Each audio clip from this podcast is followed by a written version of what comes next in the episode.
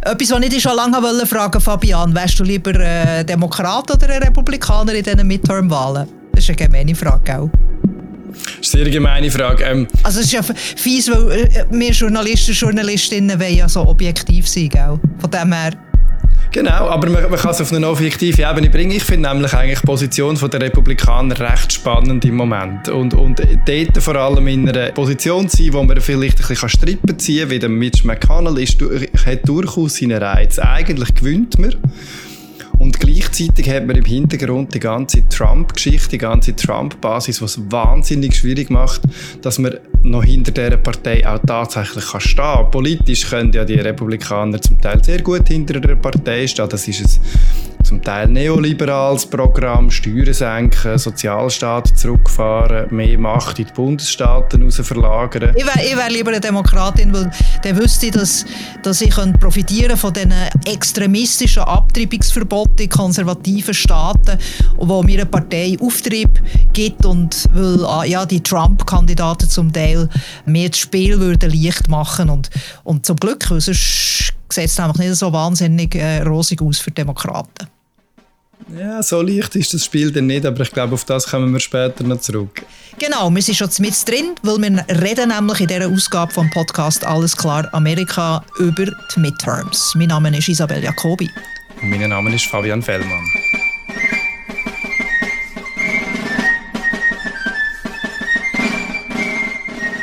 In den USA geht der Wahlkampf für Zwischenwahlen in die heiße Phase. Das sind die ersten Wahlen seit den Wahlen 2020, wo die Demokratie in den USA ja ziemlich zum Wanken hat gebracht. In den Midterms wird das ganze Repräsentantenhaus gewählt und ein Drittel der Senatssitze steht zur Wahl in Washington. Aber es stehen Tausende von anderen politischen Ämtern zur Wahl die Midterms bestimmen, wer in den USA am Machthebel wird sitzen, im Kongress in Washington, aber auch in den 50 Bundesstaaten. Die Midterms sind sehr wichtig und oft auch ein bisschen unterschätzt. Oder was meinst du, Fabian? Absolut sind die wichtig und, und sie werden tatsächlich auch meistens unterschätzt. Die Wahlbeteiligung ist häufig in diesen Midterms äh, recht ein bisschen tiefer als bei den Wahlen alle vier Jahre. Und dabei, eben, du hast es gesagt, es wird das ganze Repräsentantenhaus neu gewählt, ein Drittel von der Senatssitz und normalerweise verliert auch die Partei, die gerade den Präsident stellt, die Mehrheit in einem von diesen beiden Häusern und von dort weg hat der Präsident einfach viel Gegenwind in Washington. Er, er bringt fast nichts mehr durch. In der Regel wird es auch in eine lahme Ente, lame duck, wie man da sagt. Das sind wirklich Wahlen, wo es auch um etwas geht. Ja, die Frage ist jetzt einfach, ob die Normalität überhaupt noch existiert in der US-Politik. Eins kann man sagen, normalerweise sind Midterms ja die Wahlbeteiligung eher tief, was eben der Oppositionspartei meistens hilft, weil die zurück an die Macht wollen natürlich. Und das Mal ist es aber, glaube ich, nicht so, weil äh, der Voter Enthusiasm, wie man sagt, also die Wähler und Wählerinnen Begeisterung ist und bleibt hoch, weil es einfach die tiefen Gräben gibt und die Polarisierung. Äh, sind die Gräben eigentlich noch tiefer geworden? Oder geht das überhaupt? Das fragt man sich als USA-Korrespondent die ganze Zeit, wenn man von einem Superlativ zum nächsten geht. Aber ja, die Gräben sind noch tiefer geworden. Der Donald Trump macht, obwohl er gar nicht offiziell Kandidat ist, die ganze Zeit Wahlkampf. Er befeuert den Ärger und den Wut von seinen Anhängern, die sich im, im Januar 2021 schon mal in, in Gewalt entladen hat. Bisher haben wir äh, nicht mehr so schlimme Gewalttaten gesehen, aber es gibt auch online viel Diskussion über das. Drohungen, diffuse und weniger diffuse. Und auf der anderen Seite äh, ist auch der Joe Biden, der, der redet Klartext. Ich will die beiden Seiten nicht gleichstellen, weil es ist nicht das Gleiche. Der Donald Trump hat antidemokratische Züge, der Joe Biden hat das nicht. Aber der Joe Biden hat durchaus auch sich entschieden, Klartext zu reden und den Donald Trump auch hart kritisieren. Ja, gerade wie in der, äh, vor ein paar Tagen in Philadelphia hat der Präsident Joe Biden eine Ansprache gehalten, die ziemlich pfeffert war. Donald Trump and the MAGA Republicans represent an extremism that threatens the very foundations of our republic. MAGA Republicans do not respect the Constitution. They do not believe in the rule of law. They do not recognize the will of the people. Er hat die Republikaner pauschal zu Extremisten erklärt. Und der Trump hat dann auch sofort geantwortet, er hat Demokraten als totalitäre Gefahr für die USA dargestellt und gesagt, die Hölle sei ausgebrochen. Joe Biden came to Philadelphia, Pennsylvania to give the most vicious, hateful and divisive speech äh, president. Fabian, was machen die zwei äh, Gorillas überhaupt hier, die Wahlen in diesen Midterms? Geht es ja gar nicht äh, um sie, sondern es geht um Parlamentarierinnen und Gouverneure und Schulkommissionssitze. Ja, bei den Republikanern ist die Antwort sehr einfach. Donald Trump behauptet sich als starker Mann von dieser Partei. Entweder er will in der Wählerschaft, der Partei, der ganzen politischen Szene zeigen, dass er bestimmt, über was dass man redet und wer über was redet. Dass er, er hat auch Kandidaten unterstützt zum Teil und hat geschaut, dass, dass Kandidaten von seinen Gnaden in den Vorwahlen gewinnen bei den Republikanern. Und ihm geht es auch darum, das Terrain vorzubereiten für eine Kandidatur bei den nächsten Präsidentschaftswahlen. Er will sich im Gespräch halten. Beim Joe Biden auf der anderen Seite ist, ist es mir nicht immer ganz klar. Einerseits sagen seine Leute, dass er eine tiefe Besorgnis hat um den Zustand von der amerikanischen Demokratie. Das ist sicher ein Teil von der Antwort. Und auf der anderen Seite hat er, glaube ich, schon auch den Eindruck, dass er mit dem seiner Partei eben helfen kann, die Leute zu mobilisieren, die Leute aufzurütteln, dass sie dann auch im, im November tatsächlich an Turnen gehen, gehen wählen. Die Rede vom Joe Biden ist ja ziemlich negativ bewertet worden, auch in den liberalen Medien, also zum Beispiel der Washington Post. Die Rede hat den Demokraten eigentlich geschadet, ist so die Aussage, weil sie so ausgrenzend ist gegenüber auch gemäßigten Republikanern und Republikanerinnen. Stimmt das? Ich teile den Eindruck. Also, du hast vorher gesagt, äh, der Joe Biden hat die Republikaner pauschal zu Extremisten erklärt. Das hat er eigentlich nicht wollen, aber genau das ist das, was eben verstanden worden ist. Und das ist auch etwas, was schlicht und einfach nicht stimmt. Der Joe Biden hat wohl recht, wenn er Gefahr für Demokratie raushebt. Und es ist auch immer ein Kantengang. Ähm, man, man soll ja die Gefahr benennen, man soll darüber reden. Man soll, man soll nicht einfach so tun, als ob es kein Problem gibt. Aber gleichzeitig Botschaft an, an, mehr als die Hälfte oder die Hälfte ungefähr von den Wählern, dass sie Extremisten sind, wenn die Botschaft so überkommt, hat der Biden etwas falsch gemacht. Und er hat tatsächlich einfach eine, auch eine unglückliche Optik gewählt für seinen Eindruck. Er ist vor dem vor der Independence Hall in Philadelphia gestanden und die ist rot, blau und weiß beleuchtet in den Farben von der amerikanischen Fahne. Aber die Bilder, die dann von ihm übergekommen sind, haben ihn sehr wütende Pose zeigt, mit den Händen oben vor einem knallroten mhm. Hintergrund. Das ist eine Optik, die ihm nicht geholfen hat. Wieso, also wieso hat er denn das gemacht, habe ich mich gefragt. Oder? Und eine These, äh, die ich noch interessant finde, ist, dass Ender zu seiner eigenen Partei auch ein Statement hat gemacht, dass er quasi noch eine Führungsfigur ist, weil er ist ja auch intern ein bisschen angeschlagen. Ja, das, das, die, die These kann man machen. Äh, das Problem hat er auch tatsächlich. Er muss intern zeigen, dass er etwas macht und etwas kann. Gleichzeitig, er hat ja dort nicht eine Wahlkampfrede gehalten, sondern das war eine Ansprache als, als Präsident vom Land und er hat dann probiert, so ein bisschen auf, auf dem Grad zu wandern und nicht zu fest ins Parteipolitische abdriften. Er hat dann das aber gleich gemacht. Ich halte die Erklärung, dass es ihm einfach persönlich ein sehr starkes Anliegen ist, eigentlich für die plausibelste und dass er dann seinen Effekt, seinen einigen Effekt, die Frage, wie hören ihm die Leute zu, wenn er redet, dass er das überschätzt. Ja, es ist einfach, ich meine, so Reden werden x-mal gelesen, oder? Es ist ja nicht improvisiert gewesen. Anyway, ähm, bis vor kurzem hat der Biden ja noch als Hypothek gilt, oder? Mit seinen tiefen Umfragewerten etc.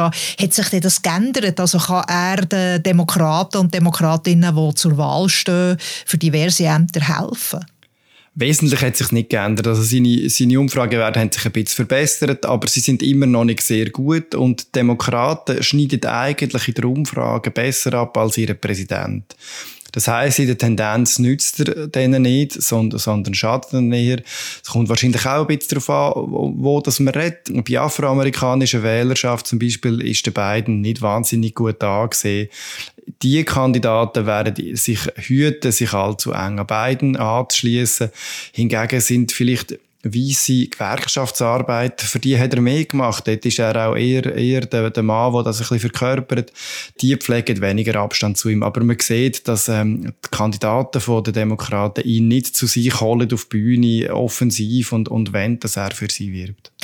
Jetzt, äh, wie sieht das beim Donald Trump aus? Auch er ist eine Hypothek für seine Leute.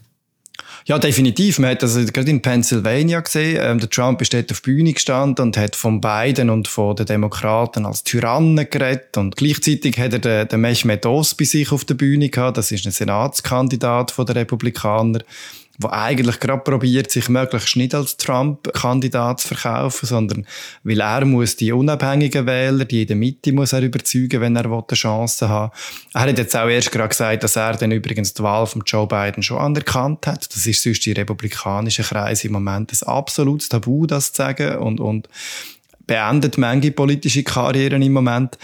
Also man sieht jetzt sehr gut, Donald Trump polarisiert und er mobilisiert zwar die republikanischen Wähler, aber nur ein Teil von denen, die gemäßigten Republikaner, die Unabhängigen und ganz sicher Demokraten werden durch ihn abgeschreckt. Jetzt ist es ja so, dass die Republikaner in diesen Midterms eigentlich im Vorteil sind. Und bis vor kurzem hat das eigentlich noch ausgesehen, wie das ein kleiner Spaziergang wird äh, werden für sie mit der hohen Inflation, mit der äh, Wirtschaft, mit einem Präsident, der klare Symptome von Alterung zeigt. Und jetzt ist das aber nicht mehr so. Also es sieht nicht mehr so aus, dass das einfach so ein Spaziergang wird sein und dass die Republikaner die äh, Mehrheit in beiden Kammern vom Kongress, also im Repräsentantenhaus und im Senat, einfach werden zurückgewinnen. Was ist denn eigentlich der Hauptfaktor von dem Wechsel, von dem Windwechsel? Es ist eine Mischung. Einerseits haben die Demokraten in den letzten Monaten tatsächlich können ein paar Erfolge feiern Sie haben zum Beispiel eine Revision vom Waffengesetz geschafft. Sie haben ein, ein Klima-, Sozial- und Steuerpaket verabschiedet. Es gibt noch ein paar weitere.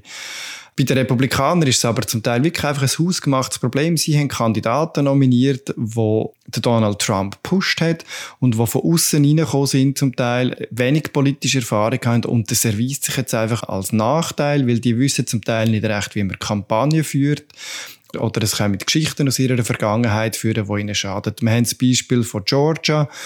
Dort ist der Herschel Walker, ein ehemaliger Footballstar, der hat ein grosses Ansehen, der startet mit einem riesigen Startvorteil. Plötzlich kommt raus, dass er gelogen hat über, über nicht eheliche Kinder ähm, von ihm. Dass er gewalttätig geworden ist gegenüber einer früheren Partnerin. Er hat wirklich dumme Sachen gesagt, wie dass, dass China ähm, verschmutzte Luft in die USA überschicke und die USA darum nicht müssen für saubere Luft sorgen Wir haben eine ganze Reihe von Staaten, wo die Republikaner gerade die Senatskandidaten prima vista im Vorteil gewesen wären, jetzt aber über den Sommer rein den Vorteil verspielt haben. Das mhm. ist Georgia, das Gleiche haben wir in, in Arizona, wir haben das in Pennsylvania, wir haben das in Nevada. Auch in Colorado hat es einen Moment lang so ausgesehen, als ob ein Republikaner könnte Chancen haben. Dort ist die Chance wieder verschwunden. Und selbst republikanische Entscheidungsträger, der Mitch McConnell zum Beispiel, der, der Minderheitsführer im Senat, hat unterdessen gesagt, sie haben einfach schlechte Kandidaten. Ein anderes Thema, das extrem umtreibt, ist das Thema Abtreibung. Kann das sein, dass man das ein bisschen unterschätzt hat, ihre Wirkung, das Gerichtsurteil äh, im Juni, wo der konservative Bundesstaat ermöglicht gemacht dass sie Abtreibungen verboten haben? Ja, man hat von Anfang an gesagt, das könnte ein Faktor sein, wo mobilisiert, aber ich glaube, man hat das tatsächlich dann unterschätzt, was das auslöst. Für Frauen ist das, und nicht nur für Frauen, aber vor allem für Frauen, ist das ein, ein riesiges Thema, wo, wo, wo einfach sämtliche Lebensbereiche betrifft und, und, und tief in die Intimsphären hineingeht.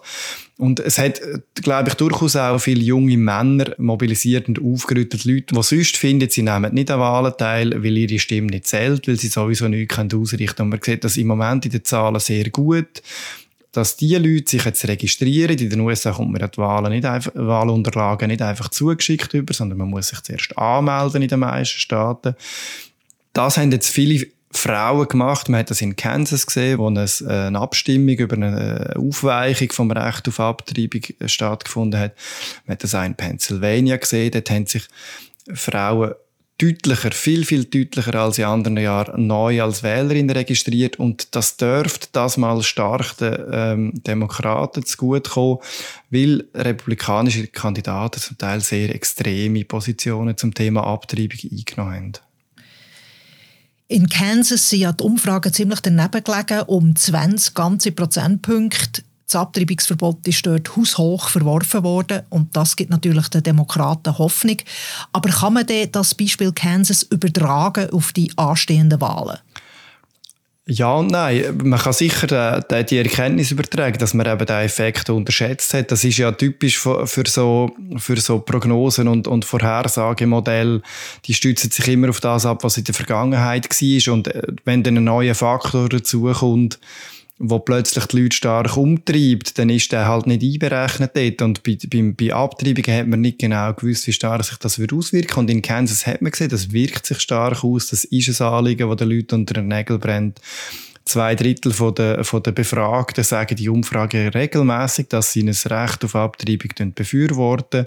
Und die Konservativen haben das da in den Wind geschlagen und haben sich da vermutlich einfach gegen die Mehrheit der Leute gestellt. Mhm. Und trotzdem gibt es ja auch Faktoren, die den Republikanern in die Hände spielen. Im Moment ist Schlaglicht auf den Republikaner. Der Trump hat Probleme mit dem Gesetz und es findet eine Ermittlung gegen ihn statt wegen Dokument, geheimen Dokument, das er hat aus dem Weißen Haus entwendet. Aber es gibt ja auch Faktoren, die für die Republikaner sprechen, wie Inflation oder die Wirtschaft. Glaubst du, dass das nicht quasi längerfristig, also in den zwei Monaten, wo es jetzt noch geht, bis zu den Wahlen, dass diese Faktoren wieder eine größere Rolle spielen?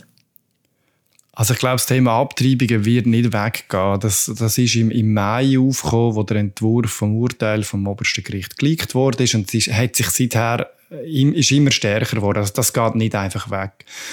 Gleichzeitig ist es aber durchaus so, dass die wirtschaftlichen Faktoren, wo, wo, wo der Republikaner könnten helfen, dass die ein bisschen Hintergrund sind, aber schnell wieder könnten kommen. Der Benzinpreis zum Beispiel ist seit dem Höch Anfang Sommer kontinuierlich gesunken, wenn der aber im Oktober wieder aufgehen wenn sich Engpässe abzeichnet.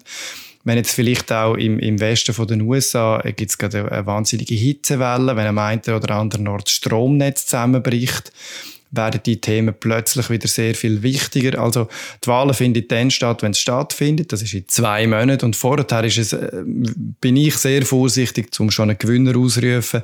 Dazu kommt, die äh, eigentlich zuverlässigste Prognose in den USA ist, ist, ist so eine Generic Poll, sagt man Da fragt man die Leute einfach, welche Partei ähm, würde ihr eher wählen? Völlig unabhängig von den Kandidatinnen und Kandidaten. Und dort haben die Republikaner bei fast allen Umfragen immer noch einen relativ deutlichen Vorsprung, was das Repräsentantenhaus betrifft.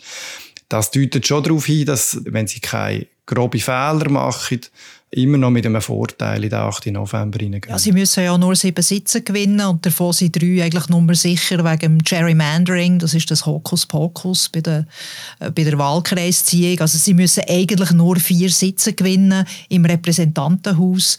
Das ist eigentlich fast gegessen, oder? dass sie die Mehrheit im Repräsentantenhaus wieder gewinnen. Ja, das, es sieht ganz so aus und aus der Geschichte spricht auch vieles dafür, dass das so ist. Es ist fast immer so gewesen, dass bei den Midterms Partei vom Präsident verliert, ausser wenn es eben größere Ereignisse gibt. Und im Moment lässt sich wirklich noch, noch sehr schwierig abschätzen, ob dann das Abtreibungsgesetz, ob der Krieg in der Ukraine, ob, ob der Angriff von Donald Trump auf Demokratie, ob das so eine Mischung gibt, wo, wo eben das mal halt dann doch das alles anders ausgehen als man im Moment denkt. Man darf nicht vergessen, dass die Prognosen, die sagen, welche Sitze sind Toss-Ups, also welche sind zu holen, welche sind nicht, das sind zum Teil nicht sehr detaillierte Prognosen und, und ich würde auch denen eher misstrauen. Ja, es ist, man muss sehr vorsichtig sein bei Prognosen, das weiß man aus der Geschichte, aber trotzdem noch Prognosen für den Senat. Im Senat deutet jetzt ehrlich gesagt alles darauf hin, dass, dass, ähm, dass Demokraten können ihre Mehrheit verteidigen. Auch dort sind es äh, fünf Tassabs, äh, wenn ich die Zahl richtig im Kopf habe. Im Moment haben Demokraten nur gerade dank dem Stichentscheid von der Präsidentin eine Mehrheit. Also auch dort hat man das Gefühl, die Wahrscheinlichkeit spricht eher für die die Republikaner, aber dort haben die Demokraten wirklich gute Chancen zu halten. Dort reden wir auch über Persönlichkeitswahlen viel mehr als über Parteiwahlen, wie das im Repräsentantenhaus der Fall ist. Es wird spannend werden in diesen Midterms, das ist klar. Aber wird es auch zu Gewalt kommen? Das ist immer eine grosse Frage. Ich meine, die Spannung in diesem Land ist extrem aufgeladen. Bei der letzten Wahl ist es zum Aufstand gekommen, am 6. Januar. Erwartet man neue Gewalt in den USA? Die Gefahr ist sehr groß, dass es zu Gewalttaten kommt. Die Frage ist, in welchem Ausmaß. Der republikanische Senator Lindsey Graham hat schon gesagt, es werde zu Ausschreitungen kommen auf der Straße, wenn Donald Trump ähm, verurteilt würde. Und er hat dann behauptet, ja, das sei einfach eine seine Analyse. Das hätte man aber genauso gut können als Aufruf verstehen aus meiner Sicht müssen als Aufruf verstehen, an eine gewaltbereite Basis gewalttätig zu werden. Wir haben auch bereits zwei Fälle gehabt von, von Leuten, die gewalttätig geworden sind wegen deren FBI-Razzia. Einmal hat sich in jetzt in Washington äh, sein Auto gegen eine Barrikade gefahren und um sich geschossen. Ein, ein anderer Mann hat eine FBI-Zentrale in Ohio angegriffen. Und es gibt sehr viele Waffen in dem Land. Es gibt auch viele Leute, die Gewalt als akzeptables Mittel anschauen, sich politisch auszudrücken. Und der Donald Trump macht alles, um den Ärger zu befeuern und genau gar nichts, um den Ärger ein bisschen zu bremsen. Und so können so wieder brenzlig werden. Merci, Fabian. Danke, Isabel. Das ist der Podcast Alles klar Amerika mit dem Fabian Fellmann zu der US-Zwischenwahl am 8. November. Ich bin Isabel Jacobi. Thanks for listening and bye bye.